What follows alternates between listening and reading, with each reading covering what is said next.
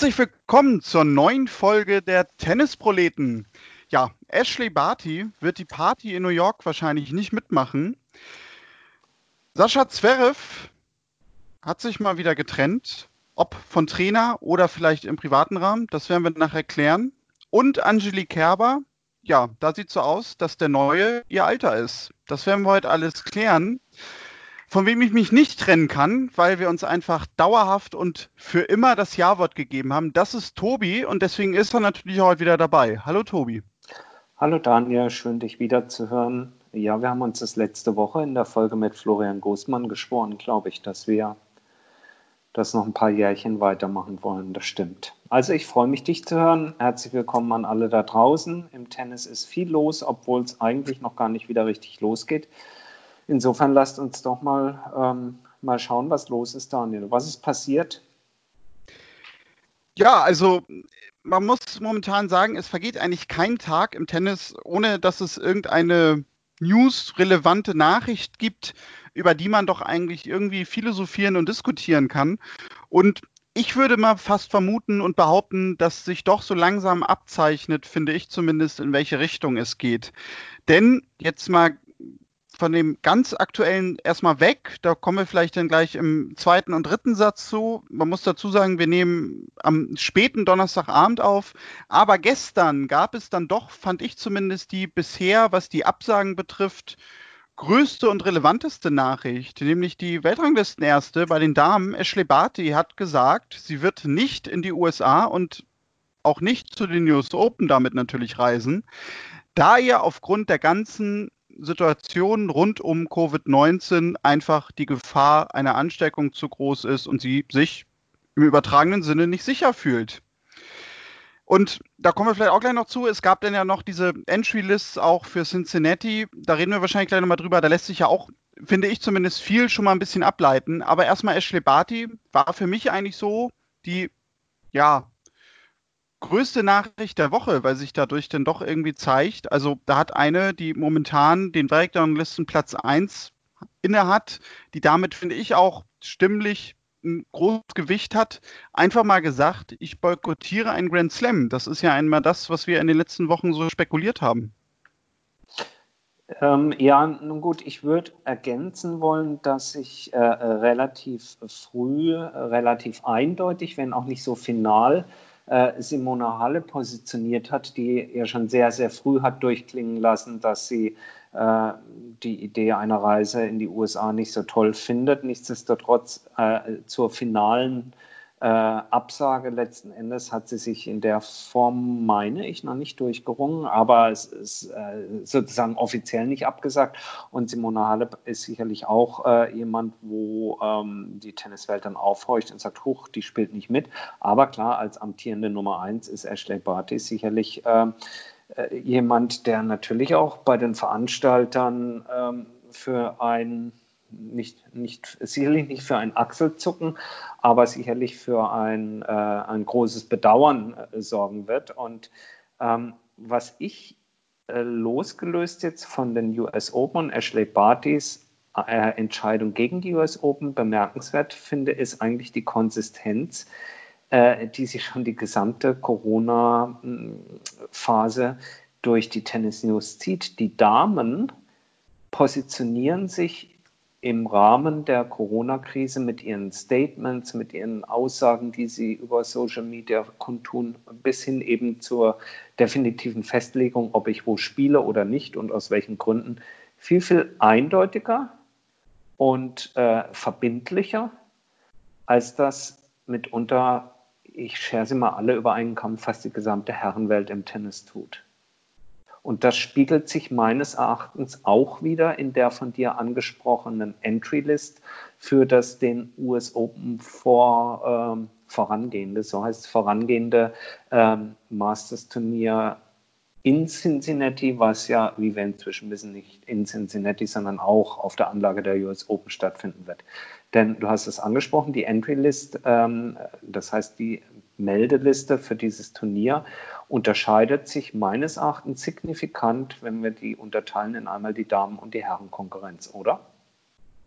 Ja, auf jeden Fall, denn man sieht halt schon bei der Entry-List, dass bei den Damen sehr, sehr viele Namen fehlen, also auch aus den Top Ten alleine schon. Da fehlt halt genau gesagt die Hälfte und das sind natürlich dann auch automatisch bekannte Namen. Also Naomi Osaka wird nicht dabei sein. Eine Bianca Andreescu wird nicht dabei sein, Elina Svitolina steht nicht auf der Liste drauf und dann halt natürlich auch du sagtest es gerade, nicht nur die Nummer 1, sondern auch die Nummer 2, Simone Halep, hat nicht für das Turnier gemeldet. Und dadurch kann man natürlich schon ableiten, dass sie höchstwahrscheinlich nicht bei den US Open dann auch mitspielen, die Namen, die da jetzt fehlen. Und bei den Herren ist das halt ein bisschen anders, denn da haben wir ja doch eigentlich ja, in den letzten beiden Wochen drüber gesprochen. Wir rechnen nicht damit, dass Rafael Nadal in die USA sich begeben wird, um dann die Hartplatz, die kurze Hartplatz-Saison in den USA zu spielen. Er steht jetzt aber erstmal mit auf der Meldeliste, genau wie Novak Djokovic, wo man aber natürlich dann ja mehr damit rechnen muss, vielleicht, dass da noch einzelne Spieler dann eben zurückziehen werden. Was ich bei den Damen dann sogar eher weniger vermute, weil da habe ich dann doch den Eindruck durch die Lücken, dass sich da wirklich jetzt nur die Spielerinnen gemeldet haben, die dann auch definitiv planen, Richtung New York sich aufzumachen. Ja, ähm, ich glaube, auf die, auf die Damen und auf die Herren trifft natürlich das zu, was für alle gilt. Sie werden von Tag zu Tag, von Woche zu Woche schauen müssen. Aber um auf den Punkt nochmal zurückzukommen, auch ein äh, Stan Wawrinka steht meines Erachtens immer noch auf der Meldeliste für Cincinnati, obwohl er längst, wie übrigens auch Rafa Nadal, auf Sand trainiert. Das heißt nicht, dass man trotzdem nochmal auf dem Hartplatz spielen kann, keine Frage, aber ähm, es ist eben, äh, ja, äh, ich weiß nicht, ob die, ob die sich, sich und ihre Turniermeldung anders managen, als das die Damen tun. Ich fand das äh, allerdings halt wirklich bezeichnend an für sich für die letzten Wochen und Monate. Ähm, Wer relativ schnell dann reagiert hatte, war Nick Kyrgios. Der stand nämlich auch noch drauf und der hat dann heute kurzerhand zurückgezogen. Ähm, Gut, vielleicht sind die Damen auch einfach organisierter. Ich weiß es nicht. Ich finde es nur eine, eine ganz nette ja, Rand, Randbemerkung. Mir ist überhaupt über die gesamte Covid-19-Zeit bisher aufgefallen, dass sich aus der Damenriege einfach ähm, die, die Persönlichkeiten dort oder die Spielerinnen dort in ihrer Persönlichkeit mitunter weiterentwickelt haben. Wenn man äh, sich anschaut, wie eine Naomi Osaka oder auch eine Coco Gauff äh, ganz klar auch politisch Stellung bezogen haben in den ähm, in den sozialen Medien und übrigens nicht nur in den sozialen Medien, sondern dann auch in den USA äh, vor Ort, ähm, in denen sie an den Demonstrationen dort aktiv teilgenommen haben und, und, und. Äh, ich habe es angesprochen, das ist Simona Halep, die sich äh, in entsprechenden Videobotschaften und Videopodcasts sehr, sehr klar positioniert hat, was den Schutz von sich, ihren Angehörigen, aber eben auch allen Menschen rundherum, rund um das Thema Covid-19 angeht da muss ich sagen, vorbildhaft, äh, vorbildlich, während es, wie gesagt, auf der Herrenseite fand ich verdammt ruhig war von den, von den Hauptprotagonisten. Ja, das haben wir auch schon angesprochen, ne? also dass man auch von vielen äh, Spielern männlicherseits jetzt äh, ja, in den Medien einfach wenig gelesen hat, die sich allgemein wenig dazu geäußert haben. Und das war bei den Damen ja wirklich komplett anders. Also du sagtest es gerade, auch eine Simone Halep, die sich ja doch irgendwie äh, sehr offen artikuliert hat, was sie über diese Situation denkt und was sie auch plant. Und das war bei den Herren ja wirklich absolut gar nicht. Äh, stattdessen war es ja mit dieser Adria-Tour-Geschichte noch das genaue Gegenteil. Jetzt, das ist zwar meine x-te Wiederholung, aber der Einzige, der das so ein bisschen durchbrochen hat, das war eben eine Kirgios, der sich da wirklich sehr, sehr klar positioniert hat und sich ja wahrscheinlich sogar auch bei dem einen oder anderen Kollegen ein bisschen unbeliebt gemacht hat, weil er nun mal auch klar einen Namen benannt hat. Das stimmt und das wird natürlich auch eine der spannendsten Personalien sein, wenn es denn dann irgendwann wieder losgeht. Ähm, ja, wie so dieser ganze, wie, sagt man, der ganze Beef, der da herrscht, der ganze äh, Zwist äh, zwischen verschiedenen Spielern, der da aufpoppte während der letzten Wochen, äh, wie sich das dann irgendwann später auf dem Platz wieder äh, niederschlägt, das wird sehr interessant sein zu, zu beobachten. Ähm, vielleicht in Ergänzung zu diesem, ja, zu diesem Intro jetzt über die neuesten Entwicklungen. Was meinst du, was bedeutet das Ganze für die US Open? Boah, das kann ich schwer abschätzen, weil das, also ich muss halt auch gestehen, auch dieses Turnier in Cincinnati, obwohl man da jetzt irgendwie so eine Liste vor sich hat und Namen liest, kann ich das irgendwie noch gar nicht so richtig greifen, was, mhm. was damit jetzt geschieht. Also das kann passieren von äh, die meisten Namen, auch zum Beispiel bei den Herren, äh, bleiben da drauf und, und es tut sich eigentlich wenig, bis hin zu die Hälfte kommt vielleicht nachher doch nicht angereist, weil viele noch sagen, also nee, das ist mir jetzt doch zu heikel, weil das Ganze ist ja nun auch noch ein paar Tage hin und wer weiß, wie sich auch allgemein in den USA bis dahin noch die Lage verschärft oder auch nicht. Also so richtig eine Einschätzung abgeben kann ich nicht. Mhm. Es wäre jetzt auch der Hammer, wenn du das könntest und die wäre total valide, weil dann müssten sich ja alle Regierungschefs dieser Welt an dich wenden. Es zeigt aber oder unterstreicht eigentlich, dass wir als Tennisproleten, glaube ich, in einem Recht haben, was wir seit Wochen sagen, dass wir von Woche zu Woche schauen müssen und dass sich noch sehr viel ändert. Ähm, wir sehen es gerade, und das ist vielleicht die Brücke zu dem, was nach den US Open dann noch kommen soll. Wir sehen es gerade, dass sich die Situation täglich, wöchentlich ändern kann. Wir haben in Spanien seit ein paar Tagen dramatisch ansteigende Zahlen und Kurven, nicht im Gesamtspanien, aber in Teilbereichen, sodass hinter dem nach den US Open folgenden äh, Turnier in Madrid, was ja auch ein kombiniertes Event aus ATP und WTA ist, dicke Fragezeichen. Ich glaube, man kann sagen, fast mehr als zwei Fragezeichen stehen, ob es denn überhaupt stattfinden kann. Äh, zumindest jedoch mehr als äh, drei Fragezeichen, dass es dort mit Zuschauern stattfinden wird, was ja geplant war. Das Turnier ebenfalls hochkarätig besetzt und von beiden Tour, Touren besucht, nämlich ATP WTA Turnier in Rom. Anschließend dann äh, ist dem heute schon zuvor gekommen. Es hat heute bekannt gegeben, dass es ohne Zuschauer stattfinden wird, obwohl Italien im Moment etwas ruhiger ist, was die Covid-19-Fälle angeht. Äh, aber hier jetzt äh, gerade vor ein paar Stunden erschienen die News, wird definitiv ohne Zuschauer stattfinden. Mir ähm, drehend und blutet das Herz, wie du weißt, aber ich denke, es ist halt einfach die vernünftigste Entscheidung in dieser Zeit. Ja, auf jeden Fall. Also ich kann mich ja auch bis heute nicht so wirklich damit anfreunden, beziehungsweise nicht so ganz verstehen, warum die French Open das jetzt so gemacht haben mit den 20.000. Wir hoffen einfach, dass es gut geht, aber ich kann halt einfach, einfach dann die Entscheidung natürlich total nachvollziehen, dass man sagt, also wir spielen das am besten ohne Zuschauer weil das einfach die sichere Variante ist. Und man weiß ja nämlich auch nicht, äh, was überhaupt passiert, selbst wenn man keine Zuschauer da hat, was zum Beispiel los ist, wenn man innerhalb des Organisationsteams äh, vielleicht auch der Spielerinnen und Spieler einen positiven Fall hat. Also das ging ja heute los, um vielleicht nochmal auch hier die Meldungen unterzubringen. Am Montag soll es jetzt ja losgehen in Palermo mit äh, dem ersten Turnier der Damen-WTA-Tour. Und da gab es jetzt nämlich heute zu vermelden, dass es unter den Spielerinnen einen positiven Test gibt. Ja. Nun habe ich gerade. Es wurde noch, noch, kein Name genannt. Gell? Genau, ich habe nur jetzt gerade irgendwie so mitbekommen, dass das wohl eine Spielerin ist, die nur im Doppel angetreten ist, die auch nicht wirklich bekannt ist. Und da, da habe ich jetzt auch gerade schon so mir gedacht, naja, aber ist, ist das zum Beispiel ein Maßstab? Also ob eine Spielerin ja. bekannt ist oder nicht? Also kriegen wir zum Beispiel, kriegen wir nachher zum Beispiel so eine Diskussion, weil das ist ja in anderen Sportarten auch etwas, was, was jetzt diskutiert wird. Äh, weiß ich nicht, Basketball, was läuft, Baseball etc. Da gibt es ja so eine ähnliche Diskussion. Und äh, was passiert aber zum Beispiel, wenn die US Open plötzlich so einen Fall haben? Gibt es dann einen Krisenstab, der dann wirklich äh, abwägen muss, auch zusammen irgendwie mit Spielerinnen und Spielern, äh, spielen wir jetzt weiter oder nicht. Also das wird, glaube ich, schon an sich heikel genug, dass ich jeden verstehen kann, der jetzt als Turnierveranstalter sagt, also wir lassen die Zuschauerinnen und Zuschauer erstmal komplett aus.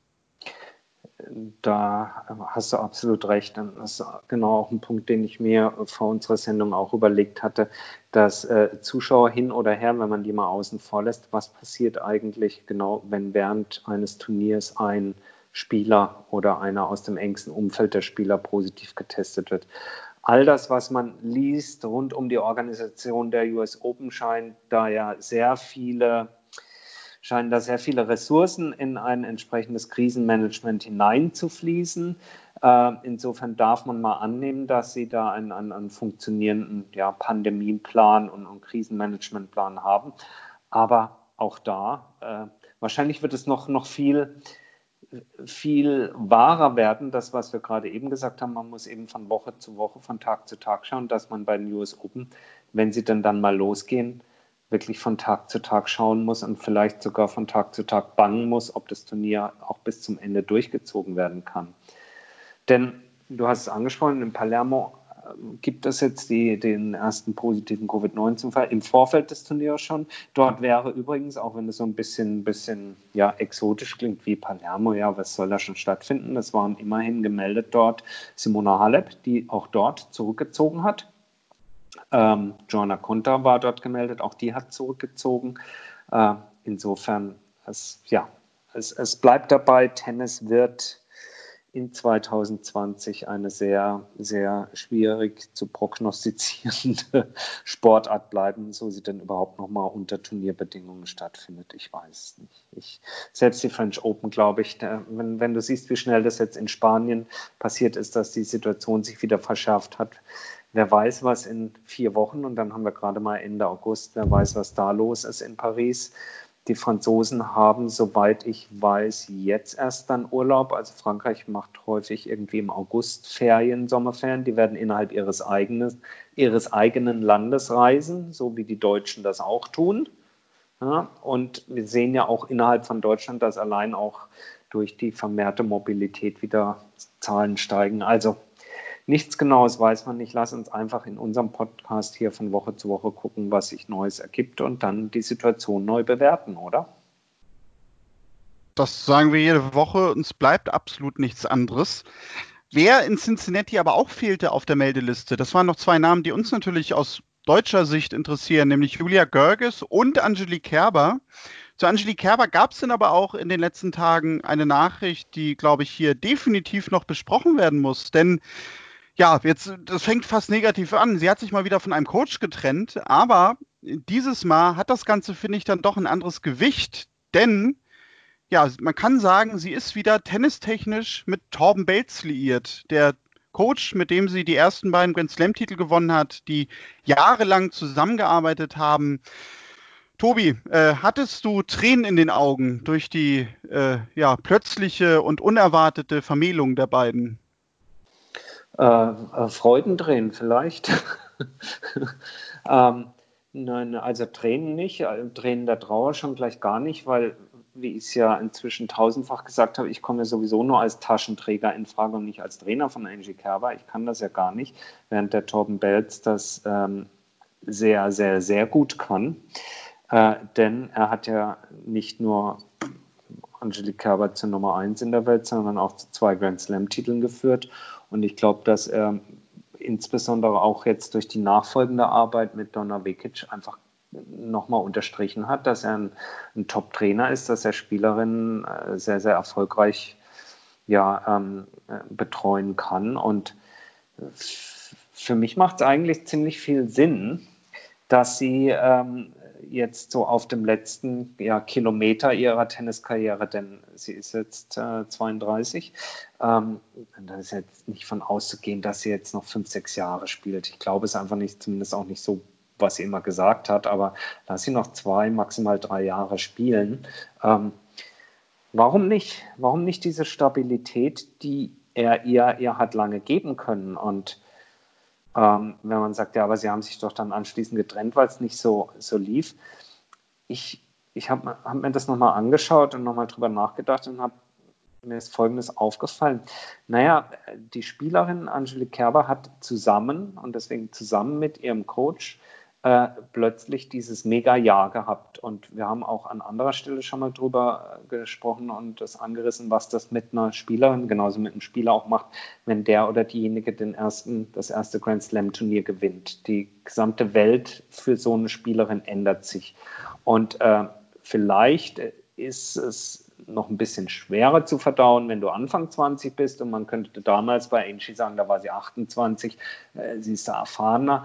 Aber ich glaube, es gilt genauso für eine Naomi Osaka wie für eine Angelique Kerber. Wenn du dein erstes Grand Slam Turnier gewinnst, da äh, eröffnen sich ganz neue Welten, aber dein Leben als Tennisprofi wird auch ein, ein anderes, du hast viel mehr Pflichten, viel mehr andere Verpflichtungen und das tangiert natürlich auch das Zusammenspiel mit dem, mit dem Trainer und auch der muss sich daran gewöhnen.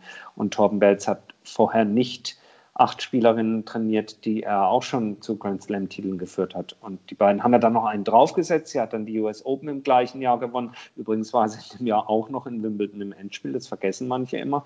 Ähm, und, und ist Nummer eins geworden. Das heißt, mit dieser neuen Situation dann in 2017 anschließend um, umzugehen und ähm, sozusagen diese ja fast schon zwangsläufige Delle, die so entstehen kann, zu überwinden, ist, finde ich, ist etwas, was man, was man eigentlich beiden aus meiner Sicht in so einem, in so einem Gespann zugestehen muss. Und ich glaube, es war klug damals, dass sie sich getrennt haben.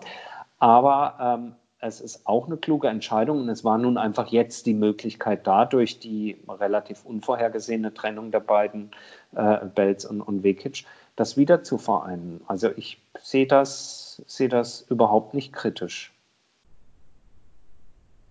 Ich gehe da mit dir. Also ich glaube, es geht ihr wirklich auch jetzt nur noch darum, dass sie ein Umfeld für sich hat, äh, in dem sie sich wohlfühlt. Und sie weiß natürlich bei Torben Bates einfach, was sie hat. Mhm. Ich glaube, in den Jahren, in denen sie zusammengearbeitet haben, äh, weiß sie auch, welche Tenniskompetenzen er hat und welche Kompetenzen er vor allem auch als Coach hat.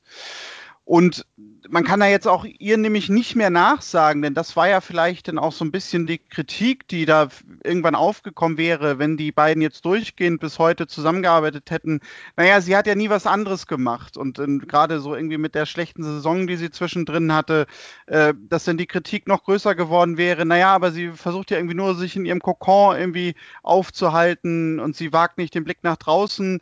Jetzt nur kurz eingeschoben, das ist ja nämlich genau diese Diskussion, die wir beide immer gerne bei Zwerre führen, so mit dem äh, mag sich nicht vom Papa trennen. Mhm. Und meine, sie hat jetzt drei Coaches gehabt mit Wim Fissett, mit dem sie äh, zusammen Wimbledon gewonnen hat, äh, also ja auch nicht unerfolgreich gewesen ist. Rainer Schüttler, Didi Kindelmann, das waren ja auch drei Coaches, äh, die so bekannt waren, wo sie ja auch genau wusste, sicherlich genau eine Vorstellung hatte, äh, was sie mit denen arbeiten und verbessern will dass es jetzt ja auch nicht so ist, dass sie äh, die Coaches hatte und dann irgendwie festgestellt hat, oh, um Gottes Willen, was habe ich mir denn da ins Haus geholt? Sondern das war sicherlich auch ganz bewusst eine Entscheidung, um mal andere Einflüsse zu sehen, um vielleicht auch einfach mal kennenzulernen, ja, wie trainieren diese Coaches eigentlich, die auch schon sich ihre Meriten verdient haben? Gut, ein Schüttler jetzt vielleicht noch ein bisschen weniger, aber trotzdem ja als ehemaliger Profi und auch durchaus ja hier in Deutschland schon auch als Coach aufgefallen, äh, ja auch was mitbringt. Und vielleicht ist das jetzt auch diese Erfahrung, die vor allem auch diese Zusammenarbeit mit Tom Bates jetzt nochmal verändert, weil ein Tom Bates jetzt sagen kann, also ich habe irgendwie aus der Zusammenarbeit mit der Donna Vekic ganz viel Neues mitgebracht. Und dass eine Kerber sagt, also ich habe mit den Coaches, mit denen ich in den letzten drei Jahren zusammengearbeitet habe, auch nochmal viel Neues kennengelernt. Und lass uns diese Sachen doch auch mal zusammen machen. Das glaube ich, das ist ein guter Punkt, das glaube ich auch. Und und gleichzeitig denke ich aber auch genau diese ähm, sozusagen dieses Zusammenführen von beiden, diese Erfahrungen, die sie damit reinbringen. Vielleicht ist das auch, ich sage jetzt mal, in ihrem äh, äh, mit Verlaub fortgeschrittenen Alter als Tennisprofi mit, mit 32, vielleicht ist das auch genug der Veränderung. Ähm, also man kann ja auch mal hingehen und kann sagen, die Spielerin hat drei, drei, drei Grand Slams gewonnen. Äh, sie ist Nummer eins der Welt gewonnen. Also die kann ja was. Ja? Und, äh, und das ist ja auch nach wie vor was wert. Und dieses berühmt althergebrachte, die Stärken zu stärken. Vielleicht ist es manchmal auch besser, die Stärken weiter zu stärken und manche Schwächen eben auch dann so hinzunehmen und nicht einen Spieler oder eine Spielerin mit 32 komplett neu zu erfinden. Äh, vielleicht reichen da diese, ja, sind das Nuancen oder, oder diese eben neuen Eindrücke. Denn äh, ich kann mich an eins erinnern, ähm, als sie angefangen hat mit, mit Wim Fissett zu arbeiten, dann hieß es so, und die beiden arbeiten jetzt am Aufschlag. Und dann hat sie äh, leicht geringfügig was verändert und sofort haben alle gesagt, und es war auch eine Verbesserung, oh, guck mal hier, da ist der Wim Fissett ein Einfluss. Sofort ist sie also im Aufschlag viel, viel besser. Da war schon eine signifikante Veränderung, Verbesserung da, aber gleichzeitig denke ich mir, weißt du was, ähm, vielleicht vielleicht ähm, ist es manchmal aber auch wichtiger, wen du als deinen Coach an der Seite hast. Und wenn es um solche partiellen Änderungen geht, die du gerne vornehmen möchtest an deinem Spiel. Also sagen wir, ich möchte eine Veränderung in der Technik herbeiführen, zum Beispiel Aufschlag.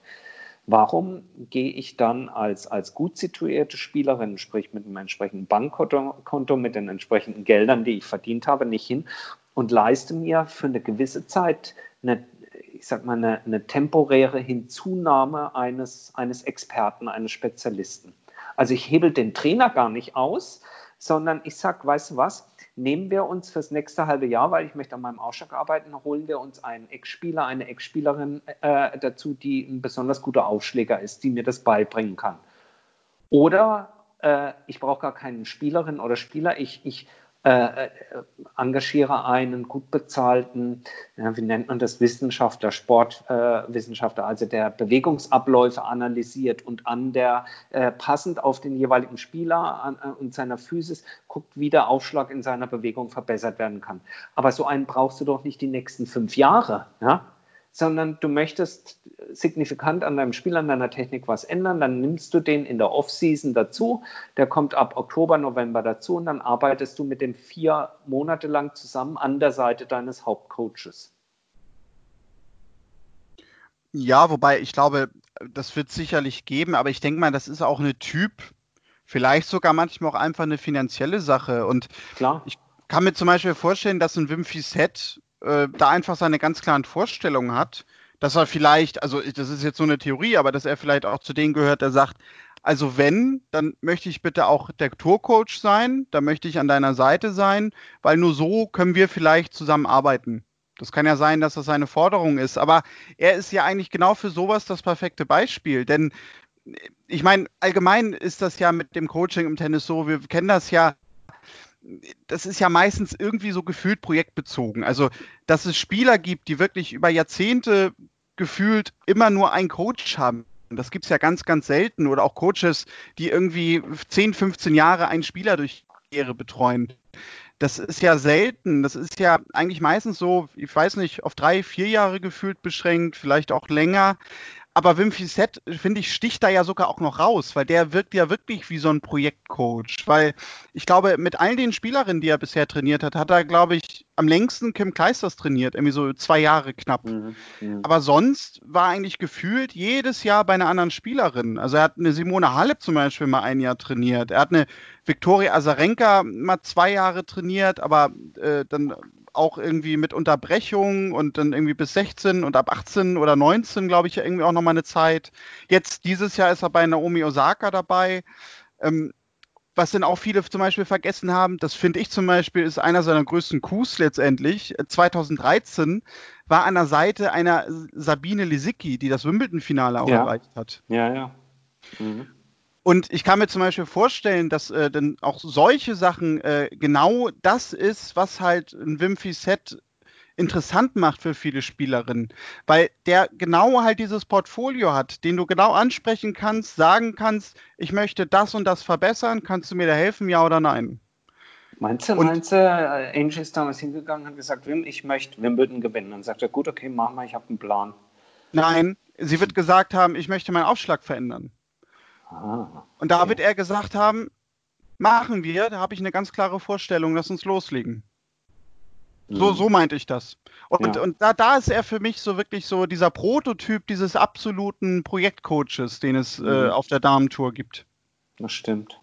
Ja, das stimmt. Und das war vielleicht, denn das meinte ich ja, das war vielleicht eine Erfahrung, die, die Angelique Kerber auch für sich brauchte. Und das sind so alles natürlich ganz neue Einflüsse, die sie sonst natürlich auch nie gesammelt hätte. Ja, ja. Also insofern, ähm, ich glaube, diese, diese erneute Ehe mit, mit ihrem zweifachen Ex-Trainer, muss man ja schon sagen, die beiden haben zweimal zusammengearbeitet über lange Zeiträume. Jetzt sind sie das dritte Mal zusammen und ähm, ich glaube, das kann funktionieren. Ähm, aber dafür muss es eben irgendwann wieder losgehen mit dem normalen Tennis. Das ist richtig. Das stimmt. Und das Schlimmste ist natürlich, wenn man die Tour jetzt wieder startet und man plötzlich privat ganz alleine dasteht.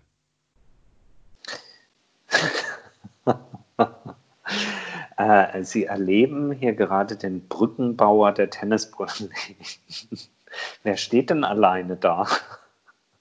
Ja, das ist jetzt die große Frage. Ne? Meint er sich selbst? nee, äh, da wir ja gerne noch ein bisschen Gossip nebenbei machen. Wir haben es ja irgendwie mitgekriegt. Es wird wohl spekuliert, dass Sascha Zverev sich von seiner Freundin getrennt hat. Ähm, ja, ich, finde es halt auffällig, immer wenn Zverev einen neuen Coach hat, dann trennt er sich kurz danach von der Freundin.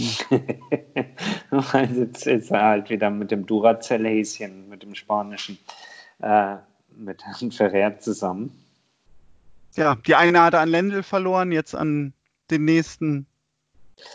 Ja, also äh, es ist nicht offiziell bestätigt, sondern es ging äh, herum äh, folgende Aussage. Es ist einem, jemandem aufgefallen, dass Alexander Zverev nicht mehr seiner Brenda auf Instagram folgt und umgekehrt Brenda aber auch nicht mehr dem Alexander folgt. Also sie sind sich entfolgt auf Instagram.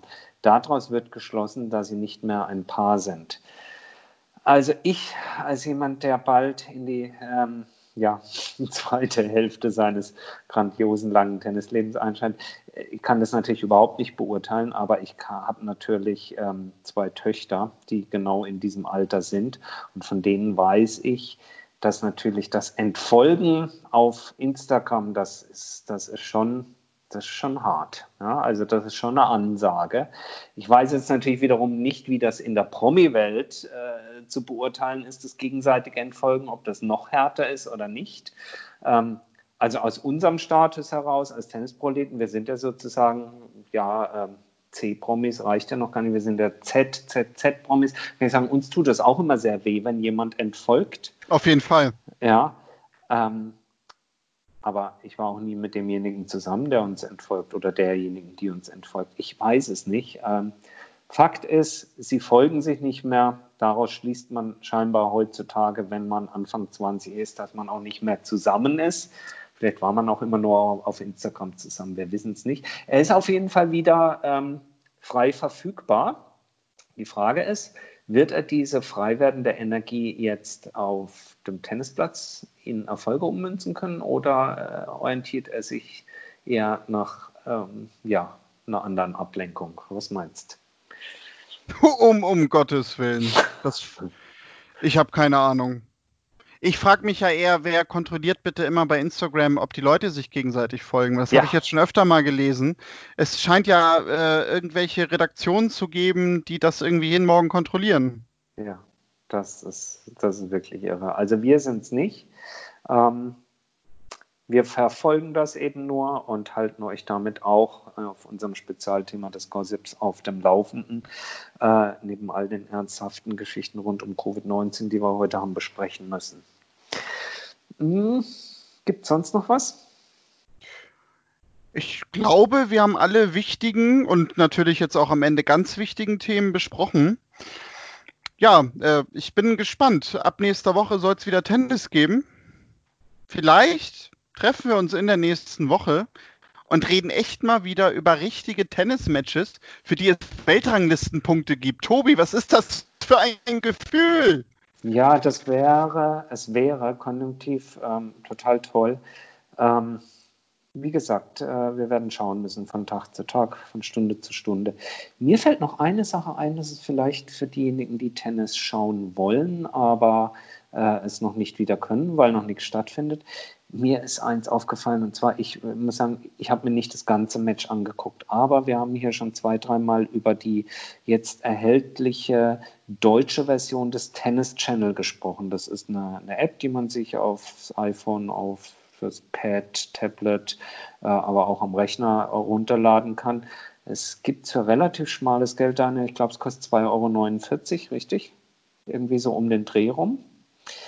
Und ähm, da kann man Classics angucken. Und ich habe mir dieser Tage, nicht das ganze Match, so viel Zeit hatte ich nicht, aber nochmal Ausschnitte äh, dann angeguckt, weil man kann natürlich vorspulen. Das Davis Cup Matches Andre Agassi gegen Boris Becker aus dem Jahr 1989. Ähm, es ging über fünf Sätze. Ähm, Boris lag 0-2 gegen Agassi zurück und hat dann das Ding in fünf Sätzen gewonnen. Aber erstaunlich ist eben im, im dritten Satz, Boris führt schon 5-2, dann kommt Agassi ran, führt 6-5. Und dann gewinnt, äh, dreht Boris eben diesen Satz noch, gewinnt in einem Tiebreak. Und äh, da ist mir Folgendes aufgefallen. Becker heute als Kommentator, wie ich finde, wirklich immer sehr, sehr gut. Der sagt immer wieder, ja, man muss mit seinen Emotionen haushalten. Äh, also wenn er so über die Spieler spricht und äh, man darf, man muss das sehr wohl dosiert einsetzen. Und dann denke ich immer, sagt er das jetzt heute nur so aus seiner Rolle als Coach und Kommentator? Und wer die Zeit hat, schaut euch mal an, wie Becker diese Spiele spielt zwischen 5-6 und dann dem Gewinn des äh, dritten Satzes äh, im Tiebreak 7-6.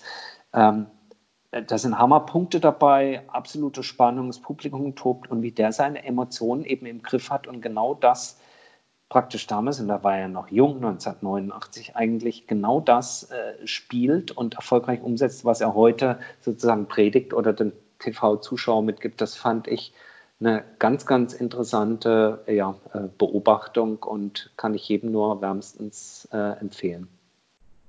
Ja, sonst, äh, wenn ihr vielleicht auch einen Tipp habt, was wir uns mal anhören, ansehen sollten oder wir das vielleicht auch nach draußen außen an unsere Hörerinnen und Hörer geben sollen, schreibt uns natürlich gerne eine Mail, kontakt.tennisproleten.de. Ihr könnt uns natürlich auch, wenn ihr möchtet, bei Instagram schreiben oder auch bei Twitter. Dort findet ihr uns ebenfalls unter Tennisproleten. Bei Facebook geht es übrigens auch. Und sonst, Tobi, wir hören uns, wie gesagt, in der nächsten Woche wieder und reden dann hoffentlich über echtes Tennis.